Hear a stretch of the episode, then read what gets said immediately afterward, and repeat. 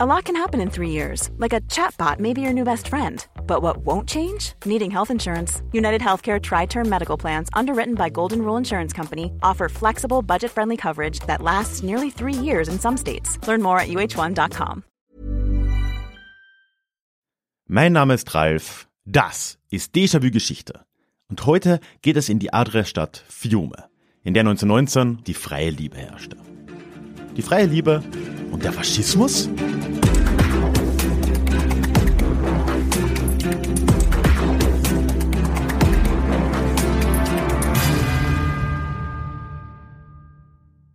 Hallo und schön, dass du heute mit dabei bist.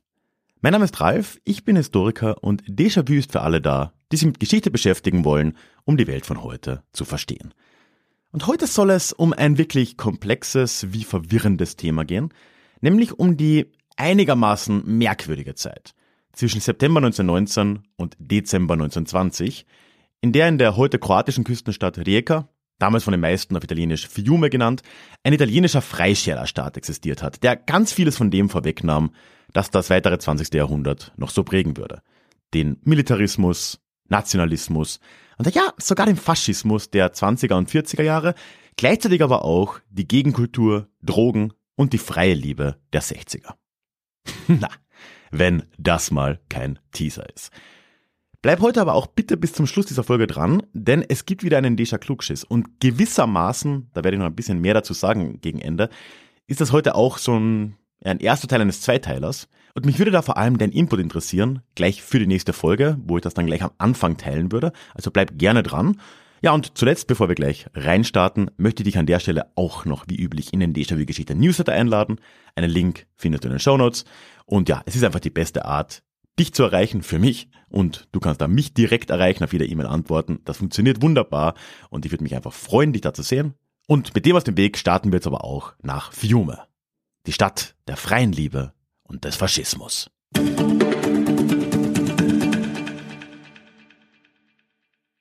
Mit dieser Folge möchte ich über das hinaus, was ich jetzt in der Einleitung schon angeteasert habe, ein einigermaßen schwieriges Thema öffnen. Nämlich die gar nicht so leicht zu beantwortende Frage, was eigentlich der Faschismus war und auch heute noch ist.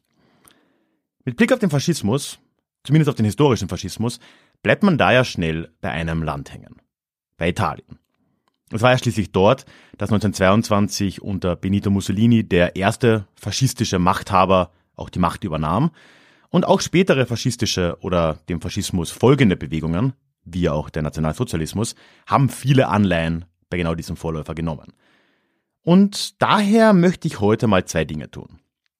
Erstens möchte ich über Italien um die Jahrhundertwende vom 19. zum 20. Jahrhundert reden.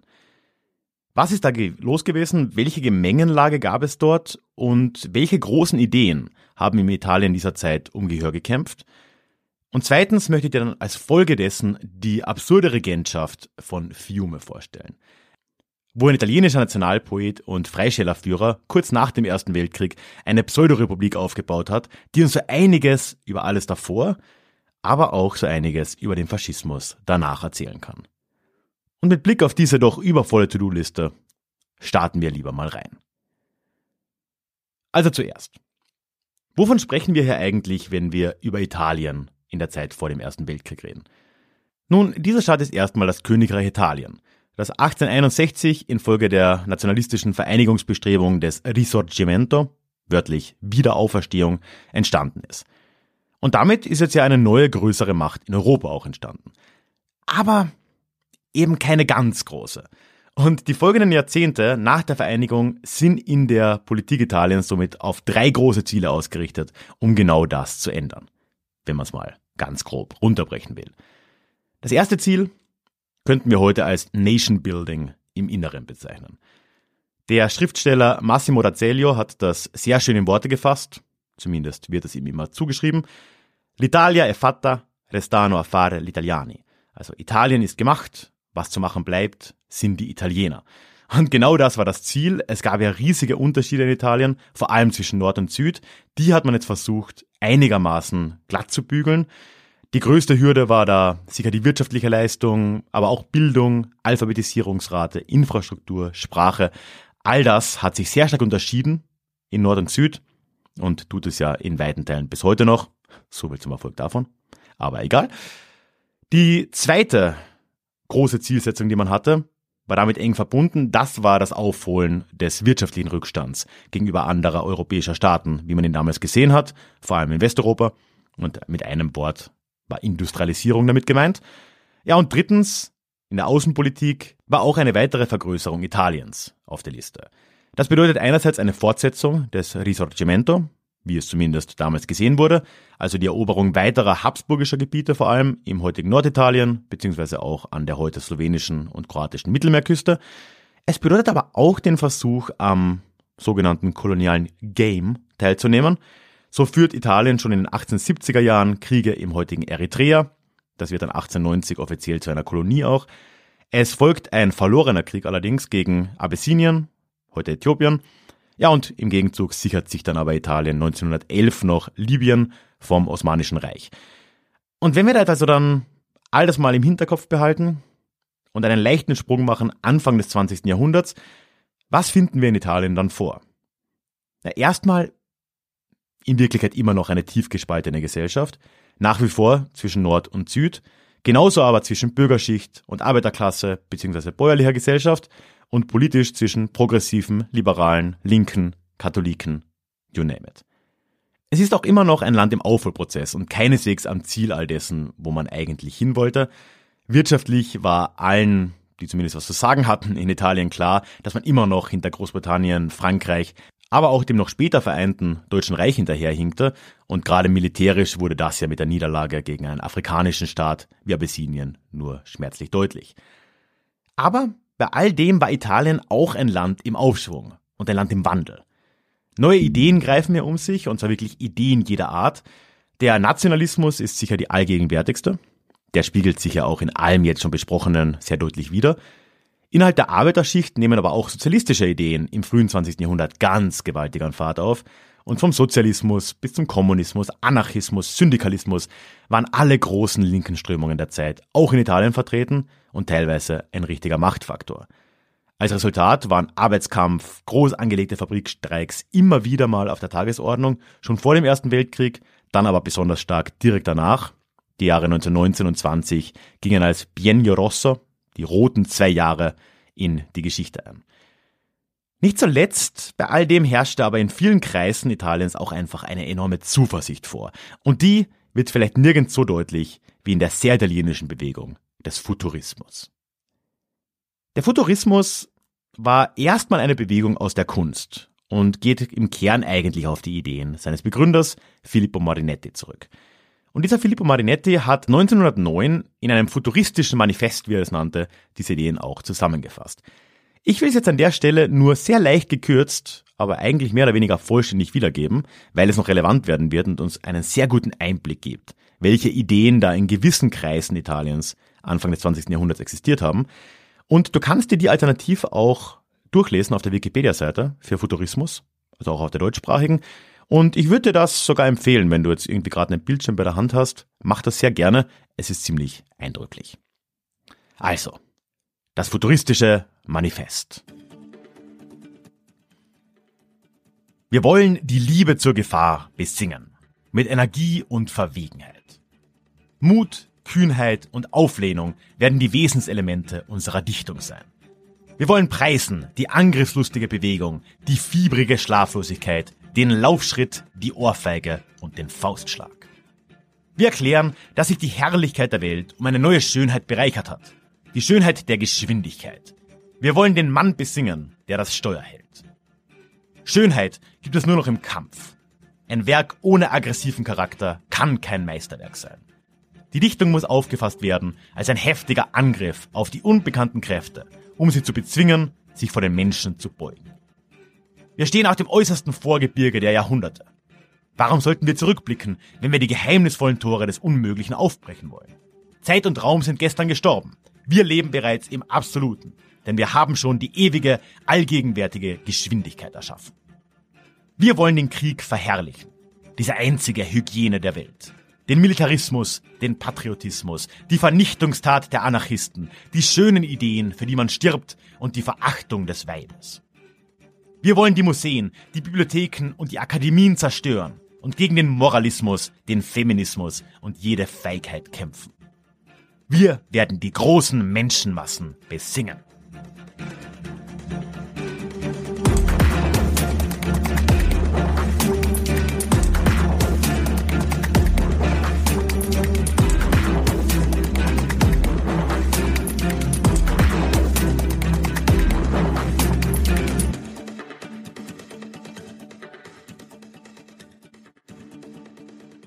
Kurz, es geht Marinetti um Jugend, Provokation, Gewalt, den Bruch mit allem Alten, um Machismus, Nationalismus und die Revolution.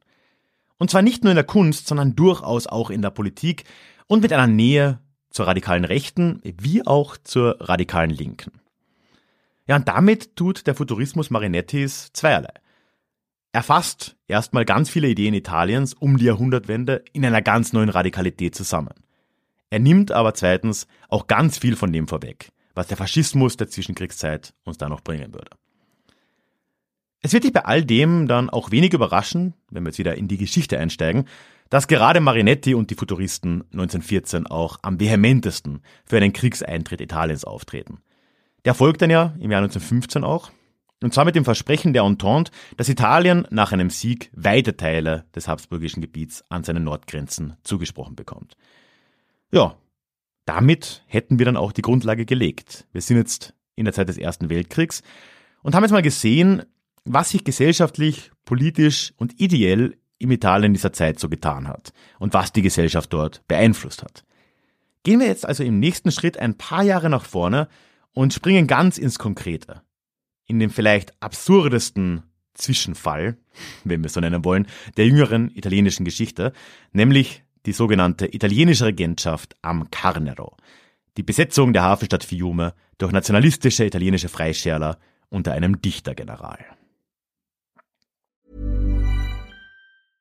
Hey, I'm Ryan Reynolds. Recently, I asked Mint Mobile's legal team if big wireless companies are allowed to raise prices due to inflation. They said yes. And then when I asked if raising prices technically violates those onerous two-year contracts, they said, "What the f*** are you talking about? You insane Hollywood ass."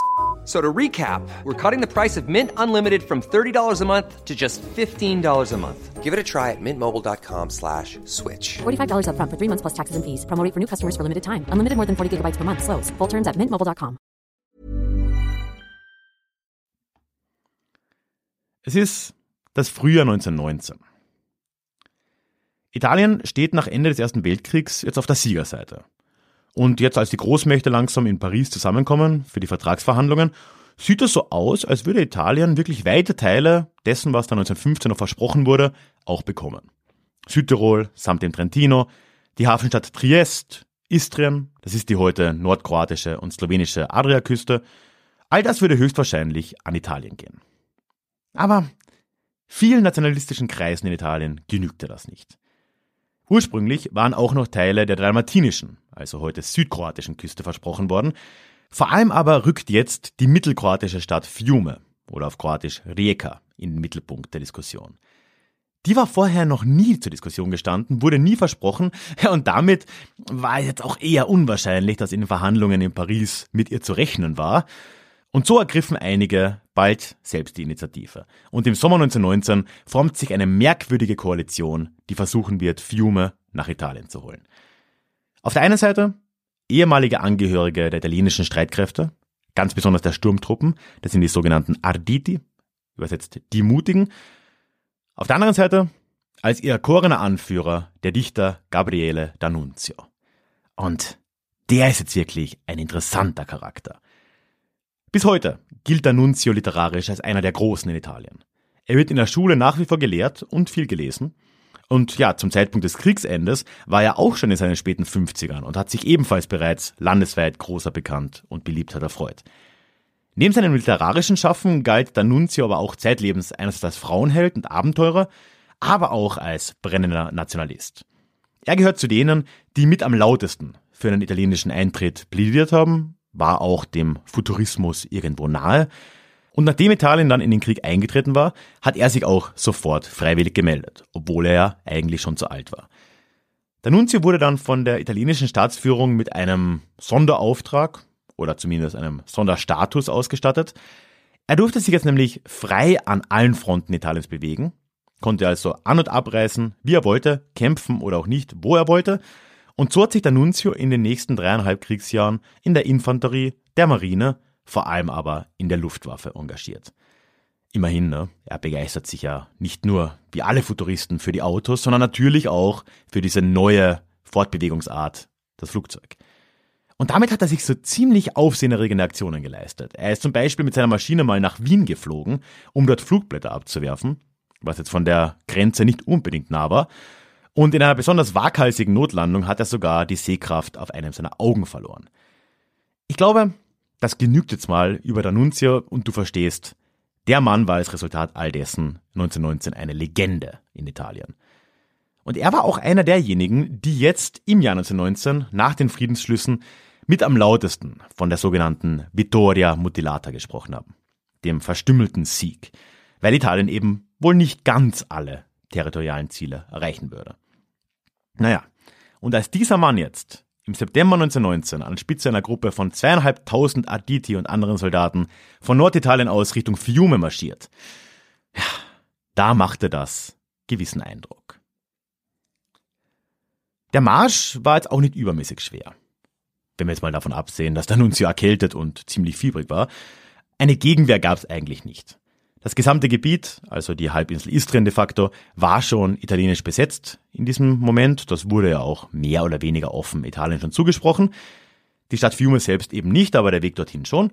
Und so stellten sich zwar ein paar Offiziere ihm entgegen, italienische Offiziere, aber so wirklich mit der Nunzia anlegen wollte sich niemand.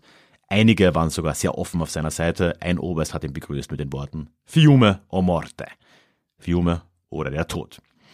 Ja, und so zieht die paramilitärische Gruppe um D'Annunzio kampflos in Fiume ein und wird die Stadt dann die nächsten 16 Monate, jetzt ab September 1919, auch nicht mehr verlassen. Ziel war es, politisch da eine Übergabe an Italien zu erzwingen, weil die Stadt sonst wohl an den neu gegründeten SAS-Staat, das spätere Jugoslawien, übergehen würde. Aber realistisch war dieses Ziel eigentlich nie. Das wussten die meisten auch, D'Annunzio tief drinnen vielleicht auch, man weiß es nicht. Man hat sich auf jeden Fall dann stattdessen in Symbolpolitik betätigt. Direkt nach seiner Ankunft und trotz des Fiebers beginnt der Nunzio mit einer Routine, die er die nächsten anderthalb Jahre auch beibehalten würde. Er stellt sich auf den Balkon seines Regierungsgebäudes und spricht zur versammelten italienischen Einwohnerschaft der Stadt. Du musst wissen, damals war das heutige Rijeka im Zentrum fast ausschließlich italienisch bewohnt, in der Umgebung eher slawisch slash kroatisch. Er steht da also und in wirklich großer poetischer Sprache redet er über Fiume. Er nennt es die Stadt der Freiheit und der Liebe, die Stadt des Lebens. Er spricht auch über Italien und über die Macht des Volkes und so einiges mehr. Aber seine ersten Worte nach der Ankunft sind einfach nur, hier bin ich. Und das sagt, glaube ich, schon sehr viel über Gabriele D'Annunzio.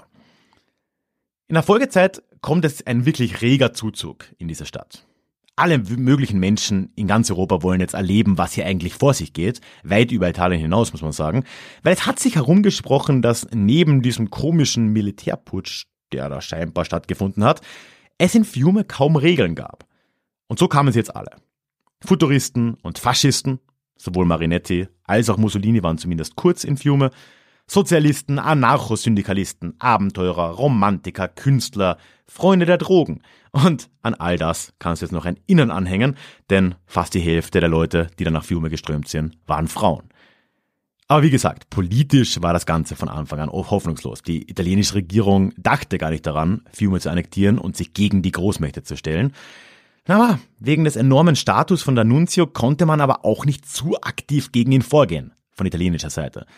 Ja, und so blieb der Status von Fiume monatelang in der Schwebe. Einer für das Ansinnen der Nuntius zwar irgendwie schon verlorenen Schwebe, aber immerhin. Also mehr Symbolpolitik. Und davon gab es jetzt in Fiume in dieser Zeit mehr als genug.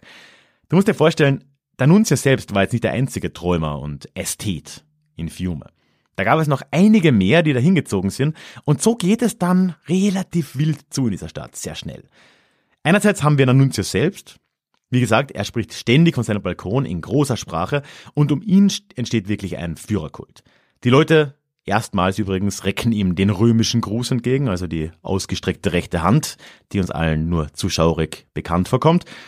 In der gesamten Stadt sind Uniformen und Abzeichen omnipräsent. Inzwischen sind da aus den zweieinhalbtausend Soldaten fast zehntausend geworden, weil so viele, zumindest ehemalige Soldaten, da jetzt auch zugezogen sind und alle gehorchen D'Annunzio. Also ein sehr militärisches Flair. Gleichzeitig wird in den Cafés der Stadt aber alles Mögliche diskutiert politische Ideen von D'Annunzio, aber auch ganz andere politische Ideen. Alles, was die Leute so umgetrieben hat, alles konnte man in Fiume diskutieren, alles wurde auch diskutiert. In den Straßen wurde währenddessen durchgehend de facto gefeiert. Alkohol, Drogen, vor allem Kokain standen für viele dort auf der Tagesordnung. Alles war vorhanden, so schien es. Ja, und in gewissen Teilen der Bevölkerung wurde sogar freie Liebe gelebt. Es gibt Berichte von Menschen, die splitternackt durch die Straßen gelaufen sind. Es gab Feste, es gab Orgien. In gewissen Teilen wurde auch Homosexualität offen gelebt, zumindest von einigen. Ja, und all das spiegelt sich obendrein nicht nur auf den Straßen wieder, sondern auch in den Kreisen direkt um D'Annunzio selbst. Weil auch da, in den mehr oder weniger bestimmenden Kreisen, war politisch und gesellschaftlich fast alles vertreten. Von hardcore-nationalistischen Arditi über Linksrevolutionäre bis hin zu Abenteurern und Schöngeistern wie D'Annunzio selbst. Und da möchte ich dir jetzt ein schönes Beispiel nicht vorenthalten, nämlich einen gewissen Guido Keller, weil man da, glaube ich, ein schönes Gefühl bekommt, was in Fiume so möglich war. Dieser Guido Keller hat D'Annunzio selbst in Film geähnelt. Er stammt aus einem Adelsgeschlecht aus Mailand, ist gerade in seinen Mitzwanzigern, also da deutlich jünger als D'Annunzio, und hat im Krieg auch als Pilot gedient. Er hat aber auch damals schon nie eine echte Uniform getragen. Angeblich meistens war er oben ohne unterwegs. Angeblich hat er immer ein Teeservice mit an Bord gehabt und hat gerne unterwegs, wenn er mit dem Flugzeug da war, gelesen, weil er war ein Bücherfreak, hat gerne Bücher gelesen, warum nicht im Flug? Multitasking, ne? Ah ja, äh, übrigens besaß er auch einen dressierten Adler als Haustier. Was man eben so tut. Niemand hätte besser nach Fiume gepasst als Guido Keller. Und so hat er sich da entsprechend ausgelebt. Er war öfter mal im Pyjama auf den Straßen unterwegs oder auch nackt, ist auch gerne nackt auf Bäume geklettert, das war ein Hobby, er hat aber auch einen regelmäßigen Yogakreis organisiert und die Nächte hat sich Guido Keller wahlweise mit Frauen und oder Koks vertrieben. Ja, und Gabriele D'Annunzio hat diesen Mann zum Chef seiner Leibgarde gemacht. Also mit so einer Belegschaft kann man sich wirklich nur ausmalen, was da noch alles folgen würde. Und es würde niemals in eine Podcast-Folge passen. Ich will nur noch ein Beispiel dafür geben, um dir zu zeigen, wie hier Anspruch und Wirklichkeit auch auseinandergingen, aber auch wie groß geträumt wurde von weiten Teilen der Menschen, die da in Fiume waren.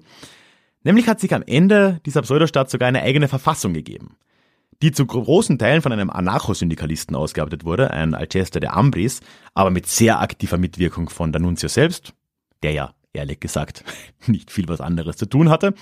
Und diese Verfassung wird jetzt im Sommer 1920, also nach einem Jahr, in Kraft gesetzt und ist auf dem Papier zumindest ein unfassbar fortschrittliches Dokument für diese Zeit. Es verspricht volle Gleichberechtigung von Mann und Frau, inklusive aktiven und passiven Wahlrecht, Toleranz für alle Religionen und auch den Atheismus, eine strikte Trennung von Kirche und Staat, direkte Demokratie durch Volksabstimmungen, einen Mindestlohn, ein großzügiges Sozialsystem, kostenlose, universelle Bildung ja, und statt Parteien sollten hier Korporationen, also Stände, Berufsstände, politisch wirken. Durch die Bank neue, teils radikale Ideen. Aber am Ende war es auch egal. Wirklich in Kraft war davon eigentlich nie irgendwas und schon wenige Monate nach Verlautbarung der Verfassung einigen sich Italien und der SAS-Staat im November 1920 und Fiume soll jetzt eben doch an den SAS-Staat fallen. Ja, eigentlich schon immer klar war. Vor allem hat sich Italien aber dazu verpflichtet, die Stadt auch entsprechend zu räumen. D'Annunzio in seinem unverkennbaren Stil wehrt sich, indem er Italien den Krieg erklärt.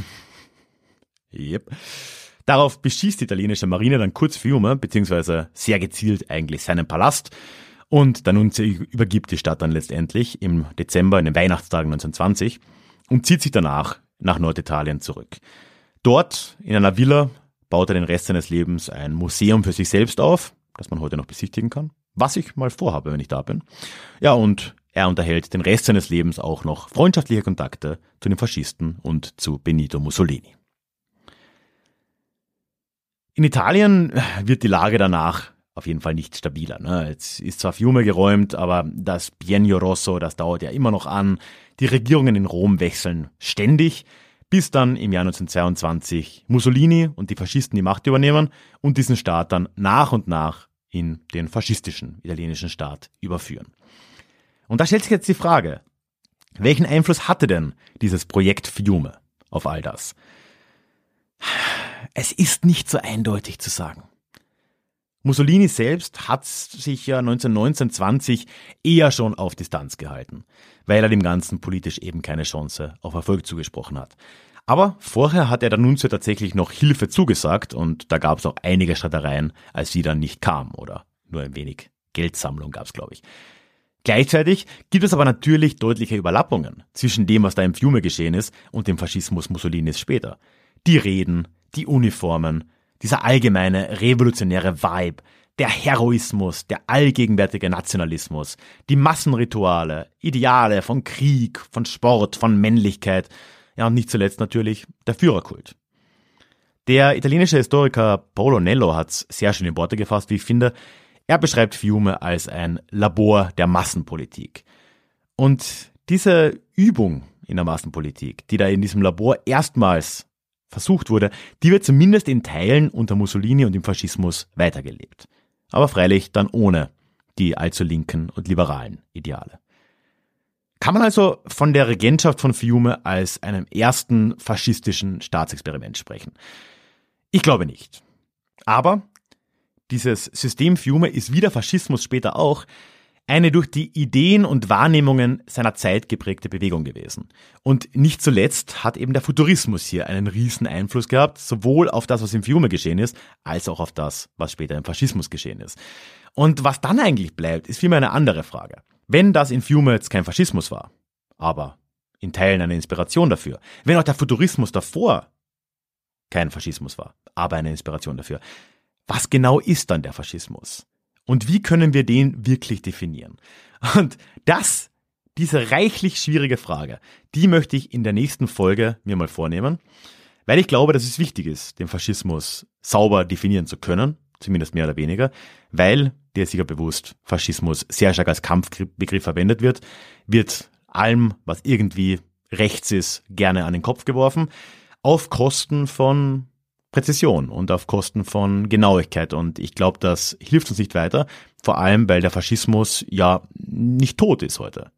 Aber darüber reden wir dann beim nächsten Mal.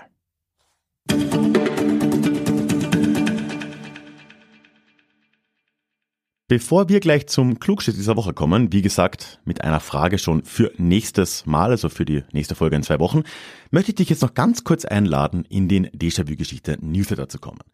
Denn dort erwartet dich alle zwei Wochen Geschichte in deinem Postfach. Dazu alle möglichen Neuigkeiten, was sich in Déjà-vu Geschichte und bei mir sonst so tut. Ich kann dich damit bestmöglich erreichen. Du kannst aber direkt in den Austausch mit mir kommen, auf jede E-Mail einfach antworten. Ich melde mich garantiert bei dir zurück. Und als kleines Dankeschön gibt es dann auch noch ein exklusives Hörbuch direkt zum Download nach deiner Anmeldung namens Besoffene Geschichte, wie Alkohol die Geschichte prägte. Du findest einen Link zum Newsletter in den Shownotes oder direkt auf ralfgrabuschnick.com slash newsletter und ich würde mich riesig freuen, dich dort zu sehen. Und damit kommen wir jetzt aber auch zum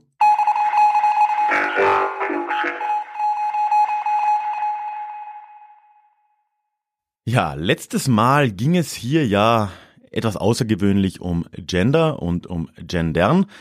Und ich habe jetzt da einige Antworten gesammelt. Es kamen wirklich viele rein, also schon mal vielen lieben Dank dafür. Und ich habe jetzt drei Rückmeldungen mal rausgenommen und dann habe ich am Ende bemerkt, dass das ausgerechnet von drei Männern war. Hat sich irgendwie so ergeben und irgendwie fand ich dann, es passt sogar. Fast ein wenig, weil wir haben ja doch auch sehr viel drüber gesprochen in dieser Folge, darüber, wie ich Rückmeldungen vor allem von Männern kriege, die sich aufregen über Gendern. Von dem her belasse ich es mal dabei und möchte zuallererst mal feststellen, dass sich Norbert gemeldet hat, nachdem ich seinen Namen so übel in den Dreck gezogen habe in der letzten Folge, was mich sehr gefreut hat. Ja, und äh, Norbert schreibt mir, Zitat. Ich wollte schon fast einen Sturm der Empörung lostreten, da hat mich deine Anmerkung beim Klugschiss aber wieder eingefangen. Aber zum Thema, richtig und wichtig. Da Sprache das Denken mitbestimmt, sollten wir inklusiv sprechen und schreiben. Natürlich hadere auch ich immer etwas mit den entstehenden Sprachungetümen, aber Sprache ändert sich eben. Auf die beliebte Feststellung der gestrigen, das wäre doch kein richtiges Deutsch mehr, in Anführungszeichen, antworte ich immer mit einer Frage. Wann wurde denn richtiges Deutsch gesprochen? Am 17. Mai 2007? Am 5. August 1994? Am 26.03.1957? Und ich ernte darauf meist befremdete Blicke, da sich kaum jemand des permanenten Wandels der Sprache bewusst ist. Auf den Podcast bezogen, mir fällt gar nicht auf, dass du genderst. Wahrscheinlich kommt es mir schon so normal vor. Weiter so. Vielen lieben Dank, Norbert. Und erstmal wirklich schön, dass du nicht beleidigt bist. und äh, ja, du sprichst da wirklich viele Sachen an, die auch in ganz vielen anderen Rückmeldungen zur Sprache gekommen sind. Diese Idee, dass Sprache ja ohnehin in einem ewigen Wandel ist, dass man Sprache durchaus eben auch als Werkzeug sehen kann, das habe ich zumindest so ein bisschen durchgehört, kam in anderen Rückmeldungen noch ein bisschen deutlicher zur Sprache ja, dass man eben ja dieses Werkzeug auch dafür nutzen kann, gewisse Dinge sichtbar zu machen und das dann zum Beispiel in einer Generation durch den von dir angesprochenen ständigen Wandel dieses neue Deutsch auch schon als ganz normales, in Anführungszeichen Deutsch, gelten kann. Ich wollte aber an der Stelle auch noch einige konträre Meinungen hier teilen, das habe ich auch angekündigt. Aber tatsächlich ist da relativ wenig gekommen. Ich glaube, ja, vielleicht haben die Leute sich dann doch abgeturnt gefühlt oder die Folge gar nicht erst gehört. Eine möchte ich dann doch trotzdem teilen und äh, die kam von Kai. Er schreibt mir, Zitat, ich habe die Folge sehr aufmerksam verfolgt. Bei diesem ganzen Thema ist vor allem eins zu beachten und das scheint komplett aus den Augen verloren gegangen.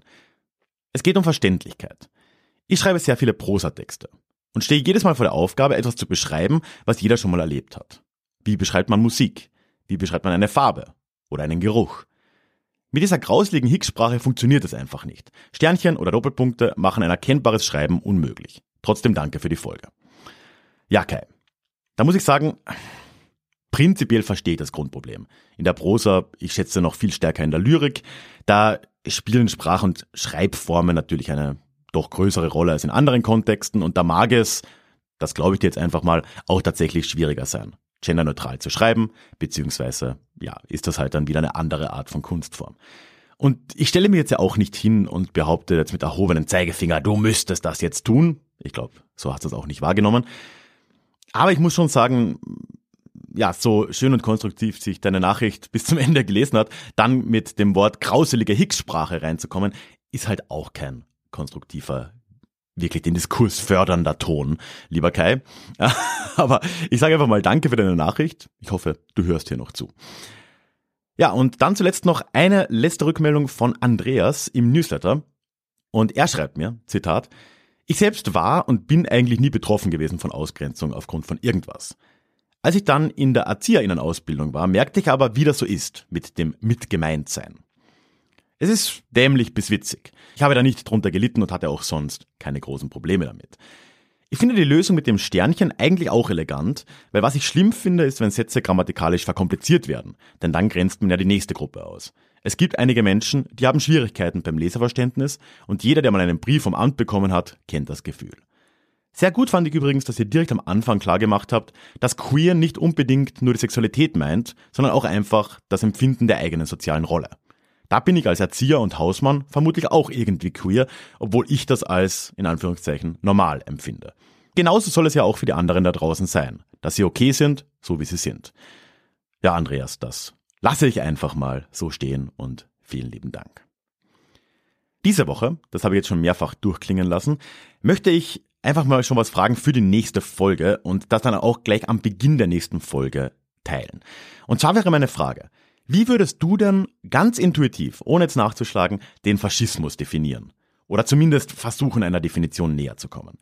Da würde mich wirklich interessieren, einfach zu hören, was du glaubst, ja, was definiert den Faschismus, was macht den aus und ich werde ein paar dieser Rückmeldungen, bevor wir dann wirklich tief eintauchen in genau diese Frage, am Anfang der nächsten Folge teilen. Schreib mir dazu gerne eine E-Mail an die hallo.ralfkrabuschnick.com. Ja, und bei der Teilnahme seid ihr wie üblich mit der Namensnennung einverstanden. Hier, des Vornamens, ne? Werbefrei und zu einiges mehr gibt es all diese Folgen, so auch diese hier übrigens im Déjà-vu Club.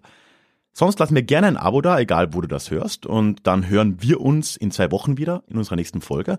Oder aber wenn du denn ein Mitglied des Clubs bist, schon nächste Woche am Montag. Da wird nämlich im Clubfeed eine neue Folge erscheinen und zwar zur Geschichte der Gewerkschaften und ihrer Rolle in der Gesellschaft. Wenn du nicht im Club bist, melde dich gerne an, dann hören wir uns nächste Woche und ansonsten dann in zwei Wochen in unserem nächsten Déjà-vu. Ich freue mich drauf. Tschüss.